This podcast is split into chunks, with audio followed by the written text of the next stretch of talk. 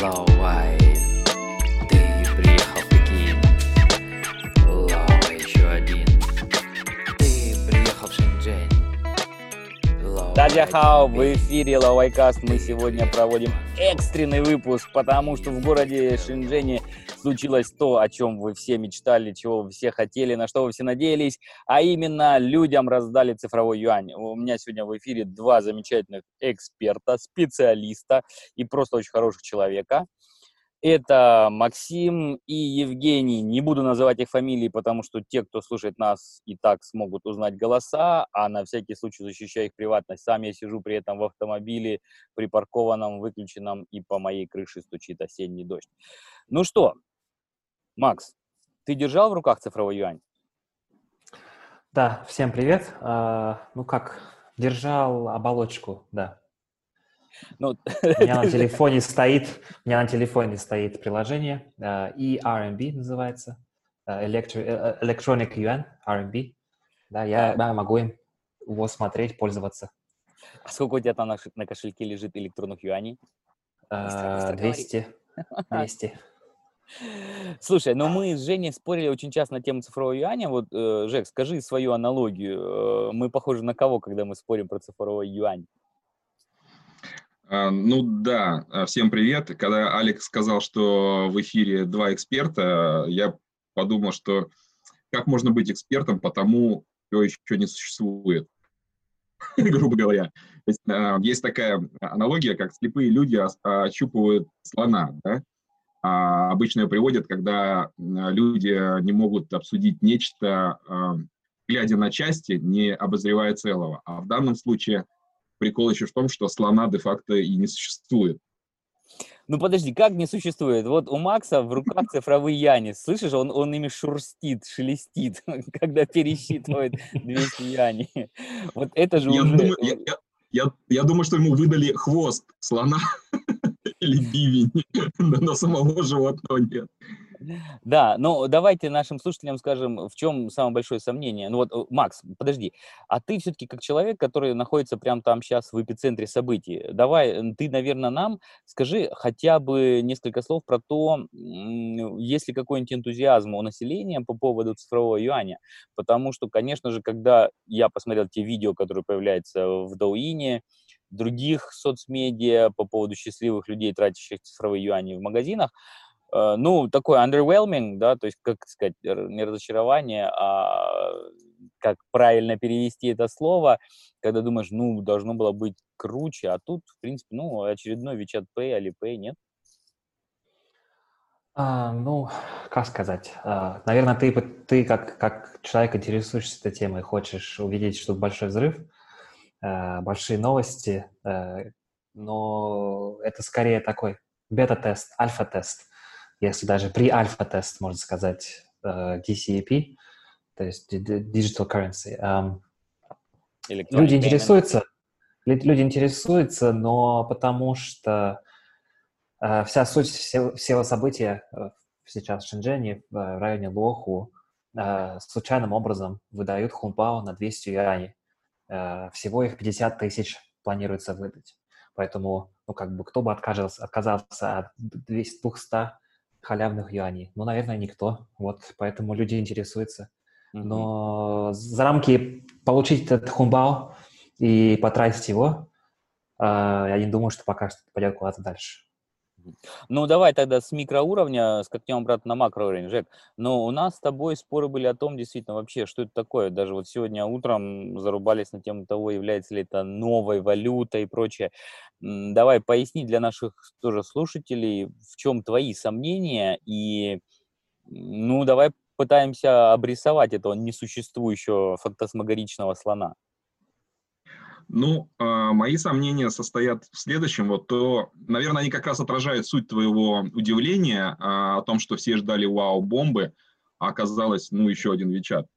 А, Я, э, наблюдая за всей этой историей, э, просто удивляюсь оверхайпу, то есть как бы суперхайпу вокруг цифрового юаня, который, мне кажется, ни, чем, ничем не обоснован. То есть все ожидают, ну, там, заявление о том, что он заменит а, не только юань Китае, но и вообще станет мировой валютой, введет китайский юань в резервные валюты и вообще как бы покорит а, весь мир и сделает транснациональные истории. Вот, вот даже вот такие заявления мне становятся как бы смешными. А потом а, мы возвращаемся на микроуровень и видим, что мы видим не просто WeChat Pay, а нечто, что было еще, когда у Tencent были Q-коины, и тоже можно было Coca-Cola купить за э, Q-коины. Это было еще лет 10 назад, наверное.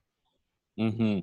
О, кстати, интересная тема с Q-коинами, да. Ты мне, кстати, сегодня еще утром задал такой нецензурный вопрос, я даже не решаюсь произнести это слово в эфире. Как ты сказал, ты помнишь Вайхуй? Да, помню ли я Вайхуй? Помню, я Вайхуй застал, или Вайхуи застал, не знаю даже, как правильно склонять это слово. Это были сертификаты, назывались они на английском FEC, Foreign Exchange Certificate, и я их застал ровно 4 месяца, с сентября по декабрь 1993 года. Это для тех престарелых слушателей, которые нас слушают, это аналог чеков «Березка» и что там еще было у нас в Советском Союзе. Бонды назыв... называлось, бонды, боны, боны, боны называлось. Да, да, да. Но хорошо, давайте поясним все-таки действительно нашим слушателям. Вот э, с Максом в предыдущей программе мы, когда рассуждали на все вот эти темы, Макс говорил о том, что есть шанс, что цифровой юань позволит сделать юань конвертируемым, прочее, прочее. Потом мы все долго обсуждали эту тему. Макс, ты по-прежнему пребываешь в уверенности, что цифровой юань может вывести обычный юань на какие-то новые высоты?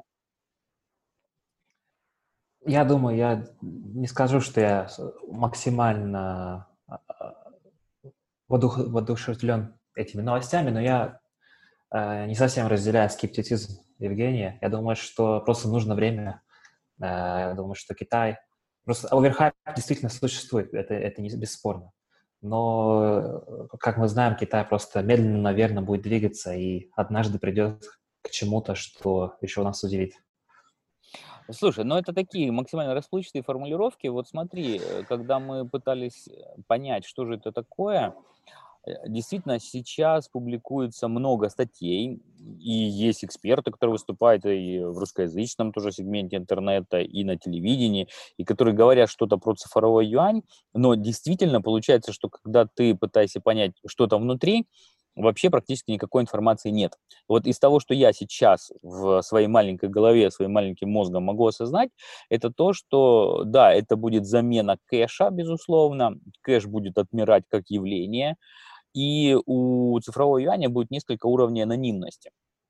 А именно, если вы пользуетесь маленькими суммами, то, наверное, у вас может быть иллюзия того, что вы можете там Джану Вану заплатить 200 юаней, и никто про это не узнает, потому что это будет якобы перевод из вашего кошелька на его кошелек, и вы сможете даже то есть, получить эти цифровые юани каким-то полуанонимным способом. Как только речь идет о суммах больших, причем, как я понимаю, порог не определен еще, не знаю, там 10 тысяч, 50, 100, уже ни о какой анонимности речи не будет идти, ваш кошелек должен быть привязан к какой-то ID-шке, но вот тут, кстати, тоже интересная новость. Э, мы ее, наверное, еще не обсуждали в эфире. Как я понимаю, кошелек можно будет открыть на любую ID, то есть не обязательно на Шимфэнджан, можно будет его открыть и на водительские права, и, хотя даже не знаю, что еще в Китае может служить в качестве удостоверения личности. Вот. Но, э, но в любом случае это будет привязка. В любом случае это будет привязка к конкретному человеку. Я не согласен с твоим тезисом о том, что это как бы анонимность будет зависеть от суммы. Мне кажется, что Эм, цифровой юань как бы э, лишает анонимности полностью, вплоть до последнего фэня. А, тут просто э, еще, одна, как бы, еще один хайп, который вокруг юаня, состоит в том, что люди называют его криптовалютой. И у них сразу в голове возникает идея биткоина анонимного или там эфира или еще чего-нибудь, вот этих вот традиционных криптовалют. И они думают, о, и тут Китай свою национальную криптовалюту сделал, значит, будет какой-то некий уровень анонимности. На самом деле, то, что за цифровым влиянием стоит блокчейн, это еще не делает его крипто шифрованного, ну, это делает технически, конечно, но я имею в виду, не делает это в смысле анонимности. И это не, не, децентрализованная валюта, а распределенная валюта с единым эмиссионным центром в виде Центробанка Китая. Вот, поэтому, в принципе, при желании, в принципе, при желании Центробанк может отследить самый-самый-самый последний микрофейн.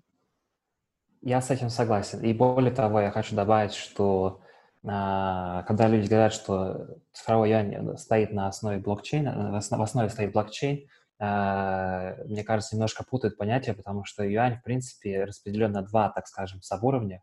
Один, который а, заключается в том, что Центробанк распределяет определенное количество цифр юаней в коммерческие банки, и вот в этом, на этом уровне используются блокчейн-технологии. А уже каждый коммерческий банк распределяет их по пользователям, либо по каким-то мерчантам, а, небольшим компаниям. И, и тут, тут, тут они совершенно не используют блокчейн в этих, в, на этом уровне. Вот Просто тут, Макс, Макс, что... подожди, Макс, да, Макс, да, а вот да, тут да. можно тебя перебью? А ты вот это вот сейчас э, говоришь, исходя из э, как бы известной информации, или э, это твое предположение? Потому что а, вот то, что мы сейчас видим, это то, что, во-первых, вот эти вот кошельки выпускаются именно Центробанком, а не коммерческим банком. Насколько я знаю, в эксперименте в Шэньчжэне, в Лоуху, эм, не участвует никак, не был упомянут никакой коммерческий банк, и вроде как это напрямую нет, не, не совсем, да. Нет? Во-первых, во-первых, э, я, у меня два источника информации основных. Основ, один – это, собственно, компания, где я работаю, как мы работаем со всей этой темой. Э, некоторая информация мне доходит. И есть второй вариант, второй источник информации называется Chinese Institute of Digital Assets, э, Шузы Цзэйчан Янджиуе. Вот. Э, они недавно выпустили небольшой white paper на эту тему, и один, он один из, скажем так, достоверных или источников информации, которым я могу доверять. Касательно... Ты можешь чуть ближе сесть к микрофону? Не отдаляйся от микрофона. Не отдаляйся. Касательно кошелька самого, да, оболочка сделана в Центробанке или, или их подрядчиками, но а, так как у меня это приложение на руках сейчас, то есть когда я его открываю, мне предлагают подключить один из четырех банков коммерческих, которые мне выдадут мой хумбау на 200 юаней. А, четыре банка — это China Construction Bank, а, Merchants, нет, пардон, не Merchants, а Construction, Zhongguo а, Bank of China. В общем, их четверо. Четверо банков коммерческих. То есть, грубо большая, говоря... Большая четверка, да. Да, один из, любой из них может мне выдать 200 этих юаней этого хумбао. Но, то есть, не, не с Центробанка мне эти деньги приходят автоматически.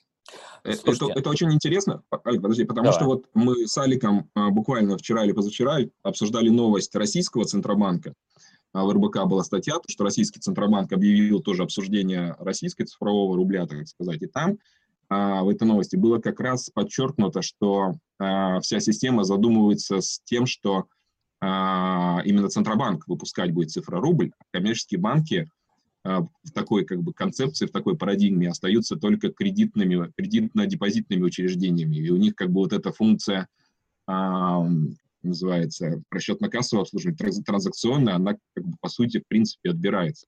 Это очень фундаментально интересный вопрос, а, на который вот так вот по поверхности не лежит ответа ни в Китае, ни в России. Интересно, пути по, по информации, которая у меня есть, а, почему они этого не делают, почему они распределили на два слоя. А, ну, во-первых, они не хотят конкурировать с коммерческими банками, они хотят, чтобы коммерческие банки продолжали осуществлять свою традиционную деятельность и, может быть, соперничали между собой и развивали цифровой юань в каком-то новом направлении. А с другой стороны, существует опасение о том, что если Центробанк начнет э, самостоятельно имитировать цифровой юань в, в населению, то у них нет сейчас ни опыта, ни достаточно ни человек, ни ресурсов даже, чтобы такие большие транзакции, такие большие а, запросы, там, я не знаю, то есть они, у них нет ресурсов, даже, даже человеческих, чтобы просто поддерживать эту систему. Ну, ну, это, это очень интересный вопрос, потому что если мы посмотрим на классическую банковскую систему, то как раз именно Центробанк в большинстве стран а, выпускает наличную валюту. То есть как бы в России госзнак, а в Китае, не знаю, ну, тоже аналогичный госзнак, да, то есть как бы денежный агрегат М0, а, а что является наличной а, как бы, базой, Массой, контролируется, да. выпускается да, именно Центробанком. А уже коммерческие банки создают другие следующие агрегаты с помощью уже кредитных и депозитных историй. Вот, поэтому то, что Центробанк АА И возвращаясь, опять же, к началу нашей дискуссии, а, почему я не люблю весь, ну и как скептически отношусь ко всему хайпу, потому что я вижу цифровой юань это просто формой а, М0, то есть как бы наличного юаня. То есть я не вижу ничего как бы нового. Так об этом и говорится везде, на самом деле во всех заявлениях официальных, которые я видел, и говорится о том, что это замена э, массы М0 и что а, соответственно, это делается для того, чтобы населению было удобней, делается для того также, чтобы частично постелить некую подушку безопасности под электронные платежи, что если что-то случается с тем же Alipay или с WeChat Pay, у населения и у всех мерчантов, у всей как бы инфраструктуры на уровне страны уже есть другой вариант оплаты электронными средствами, и таким образом, если даже вдруг эти две частные компании исчезают или у них там, не знаю, что-то случается страшное, то население никак не страдает. Ну да, я просто, я просто это сделал замечание к тому, а, что Макс сказал, что слишком сложно. Я вот с точки зрения Центробанка не вижу в этом ничего сложного, но я согласен э, с посылом Макса о том, что Центробанк сознательно не хочет э, отобрать этот кусок бизнеса у коммерческих банков. Вот это как бы соображение, оно логично, оно правильно. Но, но не то, что как бы не может. Если, если бы захотел, отобрал бы.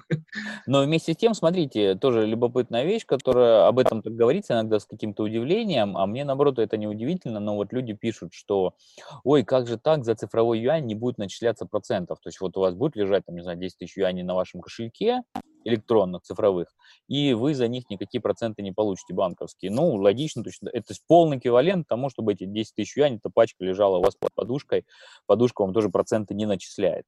А, поэтому... Но в то же время, кстати, э, по официальным заявлениям не будет проводиться никакой комиссии за обмен как с юаня на цифрянь, так и наоборот, с цифрового юаня на, на юань. И поэтому тоже любопытно, да, то есть э, вот этого аспекта банки, получается, лишаются, потому что, да, например, тот же и Alipay, и WeChat кстати, они же при выводе денег из кошелька, они берут, пусть небольшой процент, сколько там, одна десятая процента, по-моему, но они берут, тем не менее, денежку. Ну да, я вот, собственно, поэтому я про это как раз и говорю, что теоретически, теоретически Центробанк Китая, ну, любой страны, которая вводит цифровую валюту, может покуситься именно на транзакционный бизнес банков. Они, этот бизнес, извините, достаточно большой. Там у того же Сбера э, там кредит, доход от кредитно-депозитной истории миллион, триллион триста, по-моему, да, рублей. Э, от комиссии э, переводов около полтриллиона. То есть, в принципе, 40% дохода – это именно за возможность одного человека или одной компании послать деньги своей же другой компании. Ну вот, кстати, Макс, Макс, а ты вот как человек, который сидит в центре этой паутины практически, ну, ты, конечно, не самый жирный паук, но все, тем не менее, да, то есть какие-то ниточки у тебя под лапками должны дергаться. Вот смотри, я слышал э, такие, вот со стороны банков такие жалобы, что очень сильно, конечно, поменялся поведенческий паттерн клиентов банков. Если раньше ты действительно клал там свою зарплату на счет и потом расплачивался дебиткой или кредиткой или какие-то там переводы делал, да, то сейчас большинство клиентов банка осуществляет в месяц, условно говоря, две транзакции. Кладет, ну, получает зарплату на свой банковский счет, потом ее переводит на свой кошелек Alipay и на этом говорит банку до свидания, до следующего месяца. И потом все, все транзакции идут, соответственно, с Alipay, ну, или с WeChat Pay. А, вот э, что ты нам скажешь на, на этот вопрос? И, кстати, как в это дело вмешается цифровой юань? По идее, он это для банков коммерческих, если они не смогут брать никакие проценты за эти транзакции, то только усугубляет ситуацию. А, ну, про этот вопрос мы общались еще на, на, в прошлый раз. В принципе, так и есть. Банки оказались почти что не удел. А, действительно, две транзакции, пополняется счет от, от компании, зарплата приходит, я тут же закидываю на свой кошелек, и все, и до свидания. Ну, цифровой юань а, Но цифровой юань, он эту проблему не решает, и он вообще как бы достаточно обособленно находится. Потому что надо понимать вот что. А, в ходе цифровой юань сейчас существует в виде отдельного приложения, а, которое нужно отдельно установить, зарегистрироваться и так далее. Но в будущем э, оба основных кошелька, как и WeChat и Alipay, могут быть пополнены напрямую цифровыми юанями. Соответственно, для них, как бы с точки зрения обывателя, ничего не поменяется. Я как пользовался своим WeChat, что раньше я пополнял через UnionPay карточку, а в будущем, допустим, я еще буду пополнять своим цифровым юань. Вот, а, вот, вот, собственно, Макс, именно поэтому я тебя и спросил первым делом, когда ты сказал, что тебе попало в руки это приложение, есть ли там кнопочка вывести цифрянь на данный, момент, на данный момент ее нет, на данный момент этой кнопки нет. Вот, это, это, это очень интересно. Это, то есть это пока что еще такой достаточно закрытый эксперимент, но а, люди из Центробанка неоднозначно говорили, что у них нет цели а, поставить на колени WeChat и Alipay, отрезать их от системы. Нет, они просто хотят, наоборот, посредством цифрового юаня сделать просто эти переводы или эти платежи еще более безопасными, так как а, в случае, если а, в кошельке WeChat, например, используется цифровой юань, то за каждый юань гарантом выступает а, Центробанк, а не Alipay или WeChat. Соответственно, если даже что-то случится с одной из этих компаний, и они закроют этот бизнес платежный или вообще в целом разорятся, то Центробанк все равно сможет эти деньги все отследить и вернуть куда полагается. Mm-hmm. Ну, э, смотрите, ну, подождите, давай, давайте, чтобы с, с Алипеем закрыть всю эту историю. Э, смотрите, э, я сейчас просто как бы, ну не то чтобы внимательно, но пытаюсь следить за процессом выхода Ant Financial на IPO. И там интересные как бы цифры озвучиваются, то, что у Alipay э, доход от именно транзакций, от ввода-вывода денег, это всего лишь 30% их бизнеса. Основной бизнес – это, опять же, похожий кредитно-денежный, а, как ну, банковский бизнес, хотя они там очень хитро схему придумали, как это все официально а, а, организовать. Но смысл в чем? Что почему, вот то, о чем Алекс спросил, почему люди получают зарплату, выводят в Alipay и э, до следующего месяца привет родному банку? Потому что Alipay в свое время предложил именно вот этот вот сервис э, э, да, да, Юэбао э, по начислению процентов больше, чем которые существовали в коммерческих банках Китая. Это тоже очень фундаментальный вопрос, почему китайское правительство позволило частной лавочке Alipay отдавать процент а, на деньги больше, чем а, вся банковская, ну, чем остальная банковская система а, государственная. Вот. А Слушай, сейчас, это же инвестиционный а сейчас... фонд. Он в 2018 году был вообще крупнейший в мире по по ассетам. Он, он, стал, он стал, да, он стал крупнейшим, естественно, конечно. Если ты людям а, обещаешь больше доход, конечно, те люди понесут деньги точно так же, как в свое время в МММ понесли деньги. Но я не говорю, что Alipay – это МММ. Я говорю о том, что как бы понятно, каким образом это развивалось. И сейчас э, львиная доля дохода End Financial, она состоит в том, что э, не они начисляют э, процент на остатки на счетах в Alipay, а они являются супермаркетом, по э, покупке доходных продуктов от других инвестиционных фондов и других банков. То есть, по сути, как бы Alipay некий такой супермаркет, посредник, и вот на этом они зарабатывают деньги. И э, говоря про цифровой юань, он действительно, как Смак сказал, он ничего не меняет. То есть, как раньше, допустим, человек с обычного банковского счета закинул на Alipay, а потом в Alipay посмотрел, о, тут прикольный финансовый инструмент, кину куда, куда я свои деньги, и эти деньги ушли тому банку или фонду, который представлял этот финансовый инструмент, а Alipay просто свою комиссию небольшую поймет. Также это будет происходить и с цифровым юанем один в один. Слушайте, но у меня вот такой вопрос, а, который связан и с Alipay, и с WeChat Pay. Ведь сейчас это два отдельных кошелька, и чтобы перевести деньги тебе, ну, предположим, у тебя есть на WeChat кошельке, чтобы перевести в Alipay, тебе надо сначала вывести в свой банк и потом обратно из банка закинуть, соответственно, в Alipay. Макс, вот э, из того, что я читал и слышал интервью, в том числе от господина Ма Ханчунь, который является директором института да, по развитию цифровых активов, э, или как он там правильно называется. Вот, соответственно, он утверждает, что в будущем это можно будет сделать напрямую. И мы тоже на эту тему спорили, потому что даже любопытно, каким образом, то есть что получается, я смогу переправлять деньги из Alipay кошелька напрямую, например, тебе на WeChat кошелек? Вот слышал ли ты что-нибудь про это? Uh, да, я как раз хотел этот вопрос поднять. Очень удачно ты спросил. Uh, единственный момент только. Зовут фамилия у него Му, не Ма. Uh, да. Вот. Это, это я попутал с другим, с другим Ма из Чанчуня. Да, да. Привет, привет ему. А, суть в чем? А, почему это возможно и почему это, скорее всего, произойдет?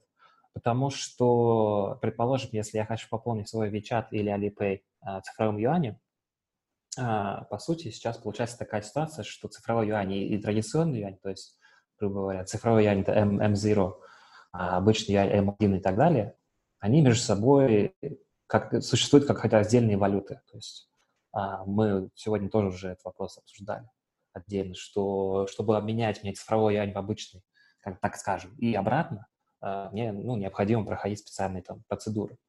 Вот. И, соответственно, то же самое будет происходить и внутри систем а, WeChat и Alipay.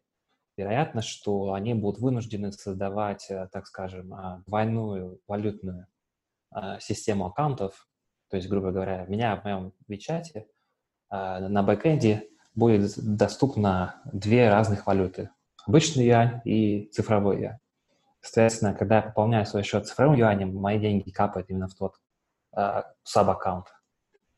Вот, и поэтому, э, когда я буду, если переводить, пытаться деньги, скажем, в Alipay, э, коль скоро я делаю это своим цифровым юанем, то этот платеж, этот перевод будет проходить по системе платежной, по, по всей инфраструктуре Центробанка.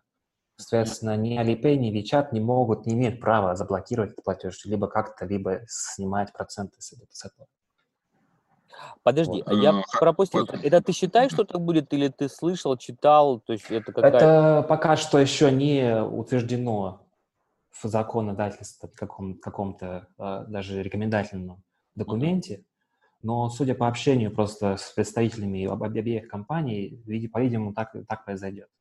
А ты, получается, в кошельке сможешь поменять. Я, ну, вот у тебя Alipay кошелек, условно говоря, там есть у тебя тысяча обычных, то, что мы называем обычный юань, а получается, это на самом деле токены от Alipay, да, и вот у тебя там лежит 500 э, цифровых юаней от Центробанка, и ты, по идее, тогда в рамках этого кошелька легко можешь перекидывать одно в другое, потому что, кстати, тоже вот вопрос, будет ли Alipay э, и WeChat Pay выступать на одном уровне с коммерческими банками? Или их да, туда... да, будут будут. Они уже сейчас в моем приложении тестовом, они уже, там четыре основных банка доступных, плюс еще три будет доступно в ближайшем времени. Два из которых один, собственно, Merchants, онлайн Merchants банк, который Ваншан Инхан, это uh, Atet Financial, и Weizhou Инхан, uh, собственно, V-Bank.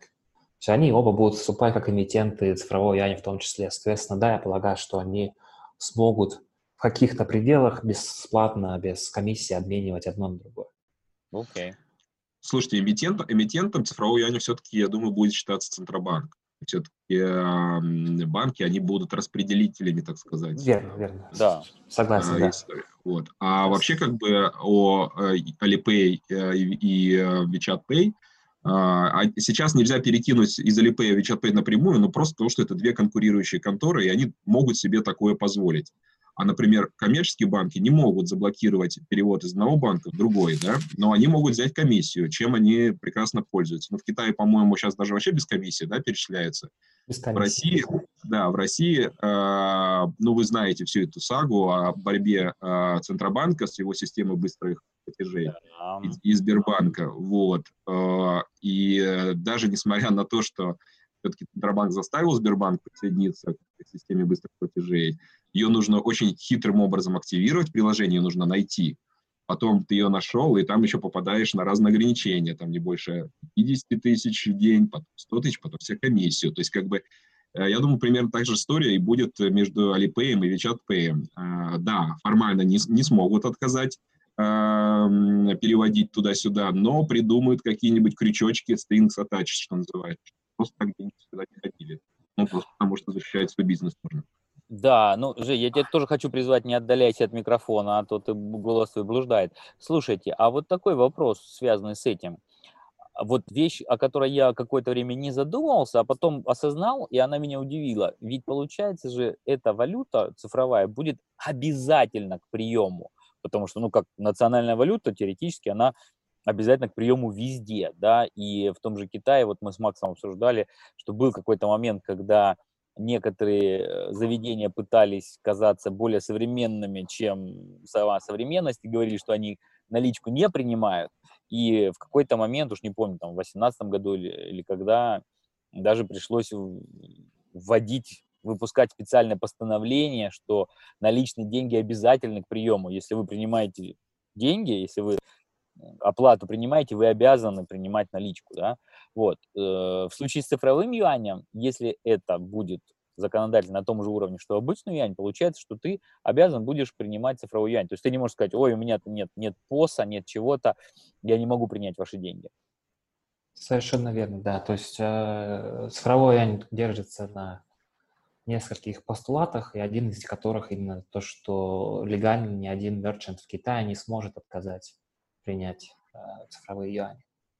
Вот. А здесь есть одна тонкость, то, что а, так цифровые юани, то как минимум у, у соответственно, и у меня, и у мерчанта должен быть ну, либо телефон, либо какой-то QR, чтобы... В общем, одного из нас должен быть телефон, у другого должен быть QR, и, по идее, вроде как еще нужен интернет, чтобы хотя, хотя бы одного из нас, чтобы я смог послать запрос.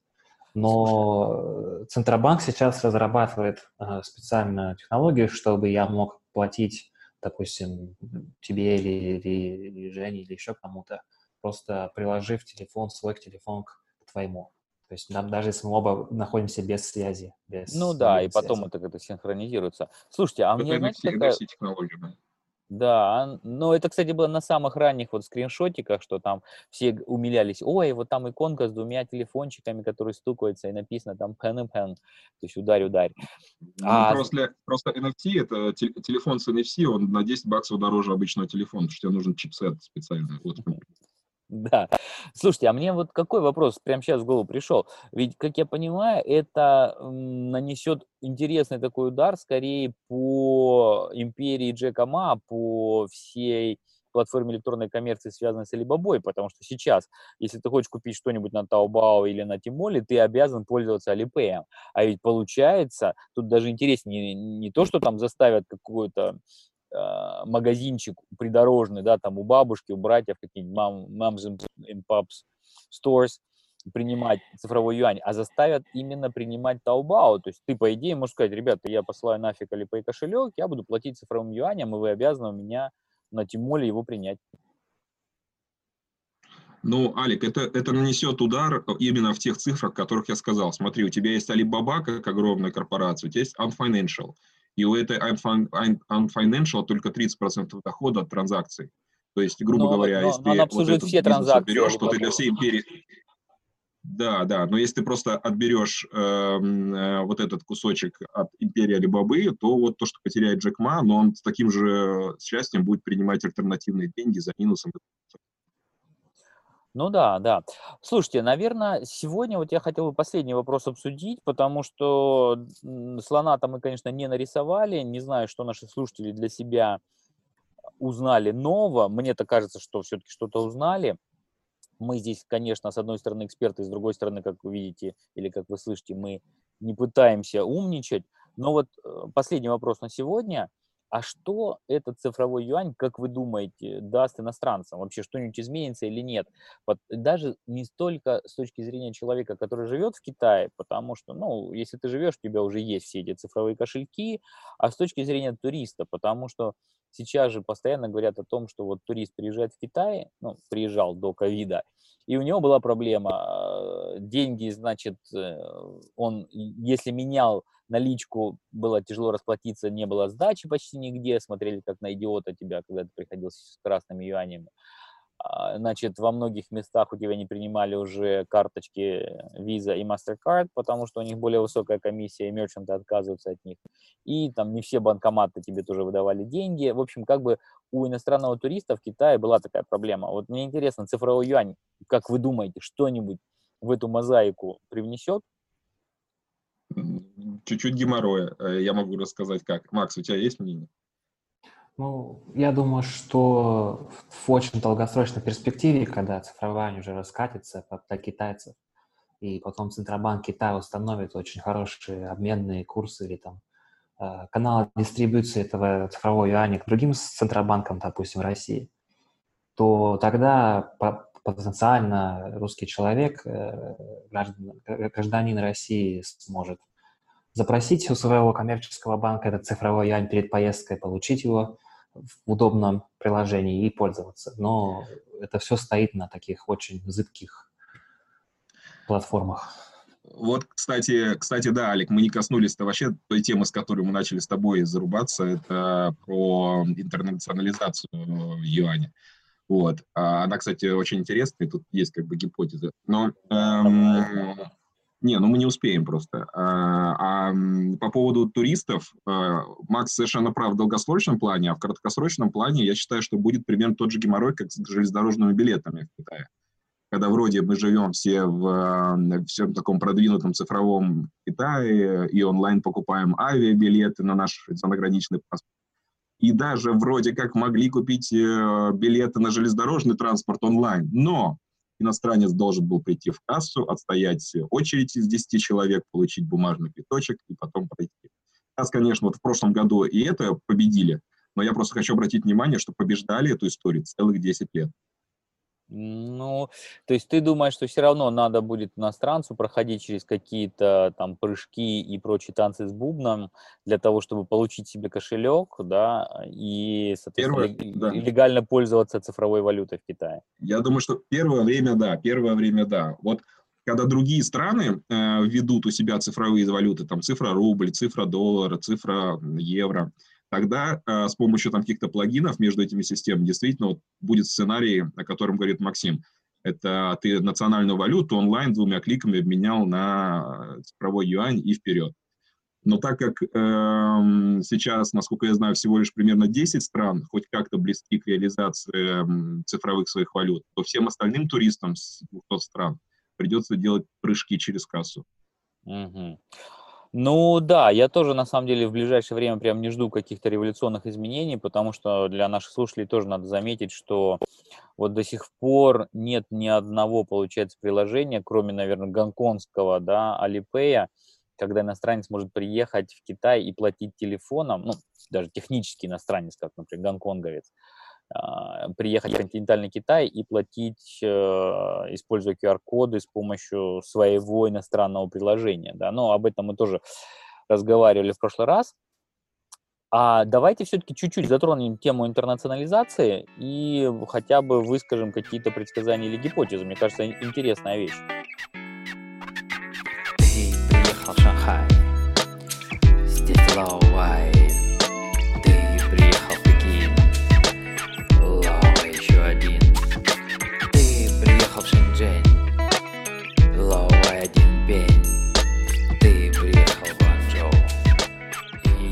Так, так, так, так, слушатели наши дорогие, я напоминаю о том, что мы пишем через Zoom, и напоминаю о том, что это пишет Лавайкаст, и, конечно, вы поняли, что у нас был очередной отруб на 40 минуте, потому что Zoom у нас бесплатный. Это же подкат намек на то, что переводите нам цифровые... Нет, цифровые юани еще нельзя переводить, у вас их нет. Подписывайтесь на нас на Патреоне. И, пожалуйста, подписывайтесь не на большие суммы, всего лишь на 2, может 4, может 8 баксов в месяц. Это цена одного фрапучино в Старбаксе, а нам мы наконец-таки накопим денежку на безлимитный зум. Ну, мы выходим на нашу финишную прямую в ощупывании слона, подходим постепенно к его хоботу, я надеюсь. И, наверное, самый спорный момент обсуждаем с Евгением и Максимом, а именно то, как цифровой юань, может быть, повлияет на международную торговлю и вообще на интернациональные расчеты. Жень, что ты думаешь на эту тему? Ну, собственно, это да, это того, чего начался наш разговор по мотиву того прошлого подкаста, да, с Максом, когда вы там начали обсуждать историю с афри... условной африканской страной, которая получит условные эти цифровые юани.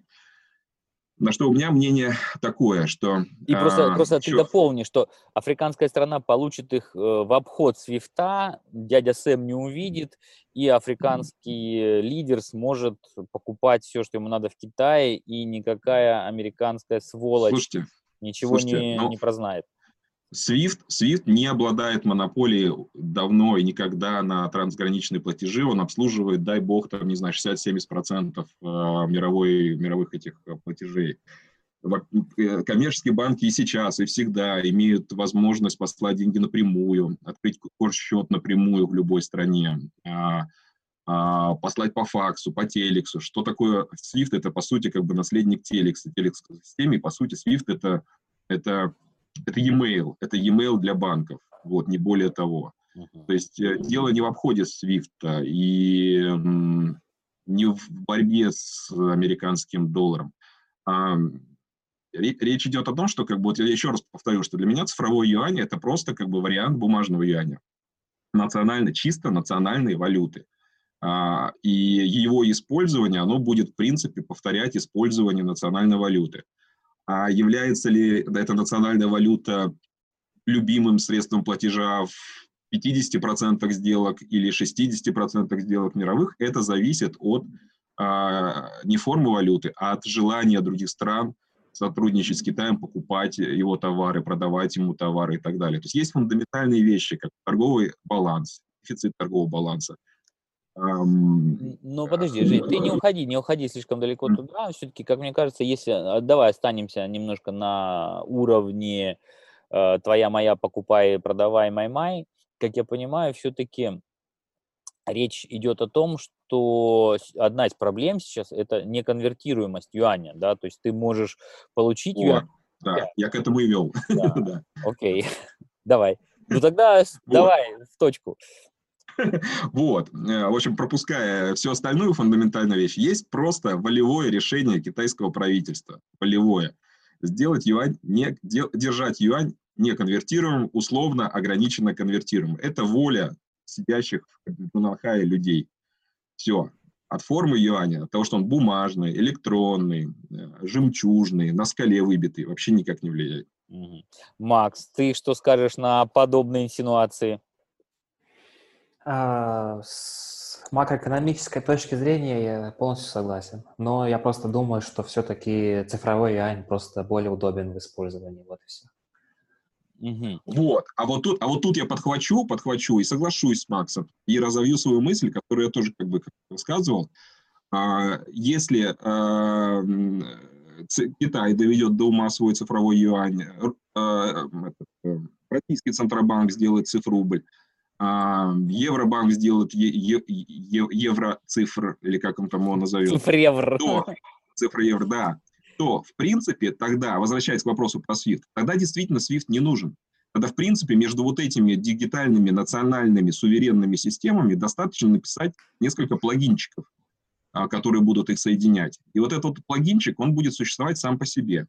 Проблема же SWIFT э, в чем? Что он, с одной стороны, как бы децентрализованная система, это же, э, это же кооператив, ассоциация с офисом Бельгии, да, и как будто бы независимая. Но знаем, что она независимая до тех пор, пока все-таки американцы не смогли на них надавить и отключить Иран от СВИФТа. Да? Это неприятно, но а, Иран не оказался полностью изолированным, прямые вне свифтовые платежи он продолжает проводить, плюс они с европейцами придумали какой-то аналог свифта и так далее. То есть как бы проблема только в том, что свифт, он вроде независимый, но на него можно надавить. А если у тебя в каждой стране свои цифровые национальные валюты, и они соединены просто плагинчиками, то вот это вот уже реальная, настоящая, независимая международная финансовая система, Но... у которой нет единого центра, который может надавить на всех и кого-то отключить.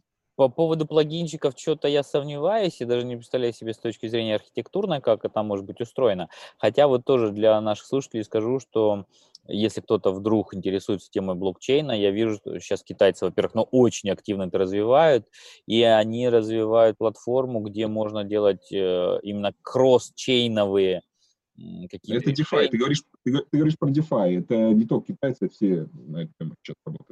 Да, да, да, да, да. То есть тут, как я понимаю, тоже мы возвращаемся, конечно, уже начинаем заход, наверное, на второй круг, какая технология будет использоваться в цифровом юане, вообще в цифровой валюте, и какое-то отношение имеет к блокчейну. Как я понимаю, скорее опосредованное, причем действительно, вот как Макс говорил, я тоже слышал заявление, что это точно не э, блокчейн в чистом виде, не в том виде, в котором его понимает обыватель, но опять же таки посмотрим, как будет осуществляться вот первые такие попытки обмена между цифровыми валютами. На данный момент у меня даже нет э, идей, но вот под тему простого плагинчика почему-то я не подписываюсь. Да почему, Алик? Ну вот ты как раз, ты же вот сам, похоже, следишь, это называется DeFi, децентрализованные финансы. Это как раз история о том, что у тебя на эфире какие-то цифровые валюты, там на NEO, какие-то биткоины, еще у тебя как бы разные блокчейны, разные финансовые инструменты, и ты можешь как бы перекидывать активы туда-сюда, оттуда-сюда. Куча стартапов, куча компаний этим занимается, и, в принципе, это кусок кода.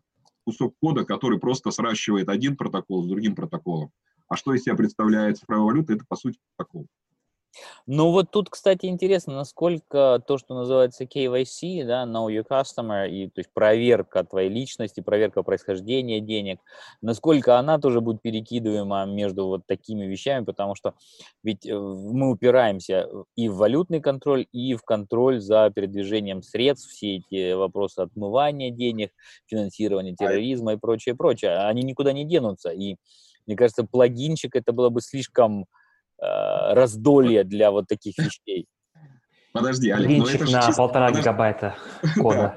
Не-не-не-не-не-не-не-не, все правильно, да-да-да, э, не, не на полтора гигабайта. Смотри, Олег, э, KYC и вот эта вот вся эта история, это, по сути, политическое решение. Грубо говоря, если американский регулятор договаривается с китайским регулятором, что он, американец, доверяет KYC, проведенному в Китае, то, в принципе, э, на стороне Китая регулятор проводит KYC, хэширует это просто как бы в хэш, передает хэш, который, переда... который принимается американцами, и это как бы один, одна строка, но для этого должно быть для, сначала политическое решение, что да. американская сторона доверяет китайской в KYC. Если не доверяет, то ну, тогда это совсем другая история. Слушай, ну мы опять затрагиваем э, ту тему, которую мы сегодня чуть-чуть коснулись, например, даже, или мы ее коснулись до записи, когда спорили, о том, что в том же Китае сейчас, если мы забудем про цифровую валюту, про цифровой юань, и говорим просто про старый добрый кэш, про наличку, ты сейчас э, уже, подождите, в Шэньчжэне где-то в Хэбэе, по-моему, уже введено это ограничение тестовое, там, на два года этот режим, когда ты не можешь брать, ох, я забыл эти лимиты, но они, поверьте, не очень большие, то есть ты не можешь просто прийти в банк и снять, по-моему, то ли больше 50 тысяч юаней, то есть что-то такое. То есть это как бы твои деньги, по идее, они у тебя на счету лежат, они проверены банком, ты же как бы его э, долгосрочный клиент, и деньги тебе пришли там не, вроде как тоже не непонятно откуда, но ты не можешь просто так прийти их и взять. А, у тебя будут требовать доказательства, для чего тебе эти нужны деньги, почему и прочее, прочее. Ты должен заранее с банком договориться, да, о том, что ты придешь эти деньги брать. То есть в рамках даже одной страны, в рамках одной валюты вот происходит такое дублирование KYC, потому что сейчас есть какая-то вот такая тотальная паранойя, что все потенциально являются, не знаю, там, то ли террористами, то ли финансирующими террористов, то ли отмывающими, то ли пачкающими деньги. Ну, не знаю, мне кажется, что там причина вот этого регуляции, я, я не читал, я это не, не слышал от тебя, слышу первый раз, но мне кажется, в этом проблема, проблема не в этом, а в другом. Ты, в принципе, попробуй в России, приди, заявись в банк и сними 50 миллионов рублей вот прямо сейчас. Нет, тебе скажут, придите через три дня, нам нужно деньги заготовить Но а, это, и так далее. Это как раз-таки физические, это, это инкассационные вопросы. А тут речь идет о том, что в Китае сейчас, повторюсь, ну, я пришлю ссылку, э, точно это есть, точно это эксперимент, который уже идет. Повторюсь, я могу чуть-чуть путаться по именно лимитам, но тут вопрос в том, что тебе надо будет сказать, для чего тебе эти деньги нужны. Это не вопрос просто физической подготовки чемодана налички, понимаешь? Мне кажется, скорее там какие-то инфляционные соображения или там а, некие банки борются с оттоком денег. Вот, вот скорее про вот это, чем про... Ну, не знаю, ну, надо читать. Так, это, это эксперимент Центробанка, понимаешь, все-таки это, это по его требованию проводится. Это тоже очень интересные вещи. И, судя по всему, через там, полтора года это будет распространено на весь Китай да, и тут тоже надо заметить, ну, понятно, это и как в России сейчас тоже, вот, казалось бы, KYC, KYC, все все про друг друга знают, но любая транзакция в Китае больше, чем 500 тысяч юаней, ты переводишь там со счета на счет, она уже обязательно подпадает под финмониторинг, потому что почему-то вы какими-то большими деньгами тут э, направо-налево ходите, да, но... Это в России, в России то же самое, по-моему, лимит 300 или 500 тысяч рублей сейчас. Да, да, да. То есть я к тому, что доверие это как раз-таки не так и много в этой системе получается. И не очень там, я оптимистично смотрю на то, что будет политическая воля, чтобы доверять KYC одной страны другой. Ну, а Макс, мне кажется, ты... слушай, погоди, а, э, подожди, извиняюсь, что не даю Максу слово, но просто мне кажется, что как раз наоборот. Мне кажется, как раз наоборот. Э, из-за того, что с цифровым юанем можно проследить каждый фейн, э, вот эта вот вся головная боль, а по сути вот то, о чем ты говоришь, это некая головная боль, некий геморрой, с которым борется и китайское правительство, и правительство между собой, она как раз уйдет. И мне кажется, что, с одной стороны, мы будем более свободны, то есть можем пулять хоть миллиарды друг другу, с другой стороны, каждый наш фейн из этого миллиарда будет под колпаком. Вот такая вот дуализм будет. Ну да, как всегда в Китае все имеет две стороны, светлую и темную. Макс, ты что нам скажешь? Мы что-то тебя из эфира Нет, убрали. Поверьте мне, поверьте мне, если бы я бы был бы максимально не согласен с высказанным, я бы обязательно вмешался. В целом мне добавить мало что можно. Я в общем-то, согласен с вашими доводами и, и заключениями.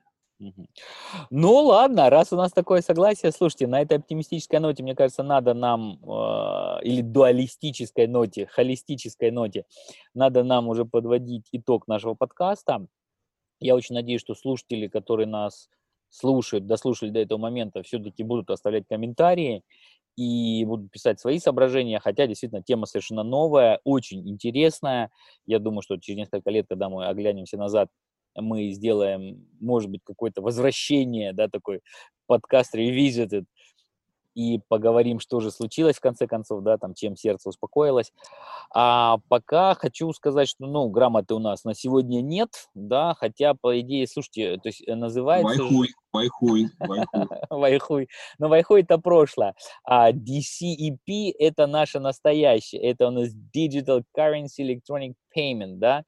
Э, Шудзе хобби э, Дензе Джифу, да? Правильно же по-китайски? Или что-то, что я перепутал с Максом? Все правильно, все правильно. Да, а, да, да. а погодите, а сокращенно как? Шуби?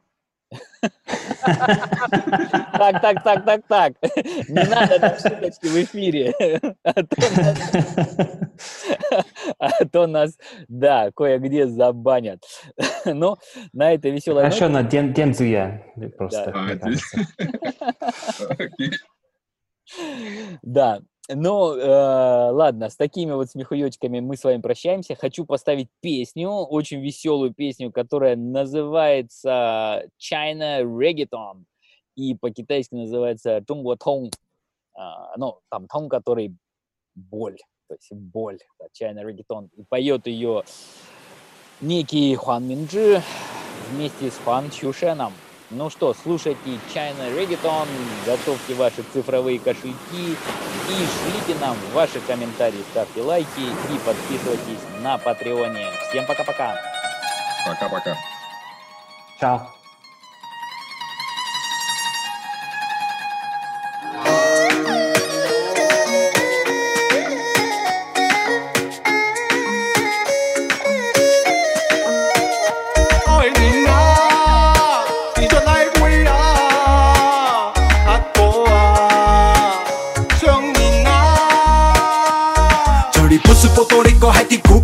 也没有家人，北海倒在海上跳着三把木，叫独眼大胡渣，有皮靴长头发，巴布马里的帮派节奏，几个炸，几个几个炸，琵琶被注销，轻快又跳跃，篝火拉着悲伤旋律，歌唱上的写照，古筝代替了吉他，一样原撩人情话，穿梭在烂泥路上都是朱丽巴，妹妹她终于长大了，到城里念书拜拜了，钱统统全部塞给他，每个月还说不够花，大都会的生活消费诱惑太大，哥哥还在傻傻日夜为他牵挂，妹妹终于提分手吧，挂电话前说拜拜了，歌声里取下哗啦啦，找别人恋爱忘了吧，高举起米酒，他对着天空哭喊，牛羊鸡鸭都笑，他开始在奔泰山。China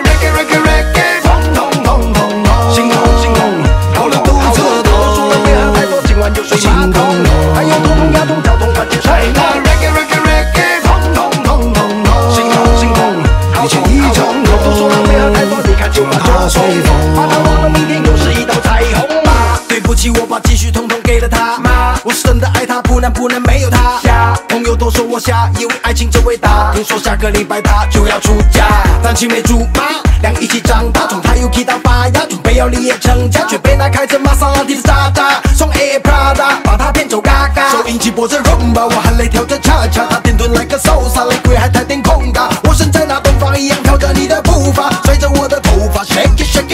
失恋了就去 party 啊，找兄弟吃饭唱吧啦，通南美洲都放回家，用力唱歌去跳吧，生活再难再差，苦恼也没办法，不要把红包和把下卡拉。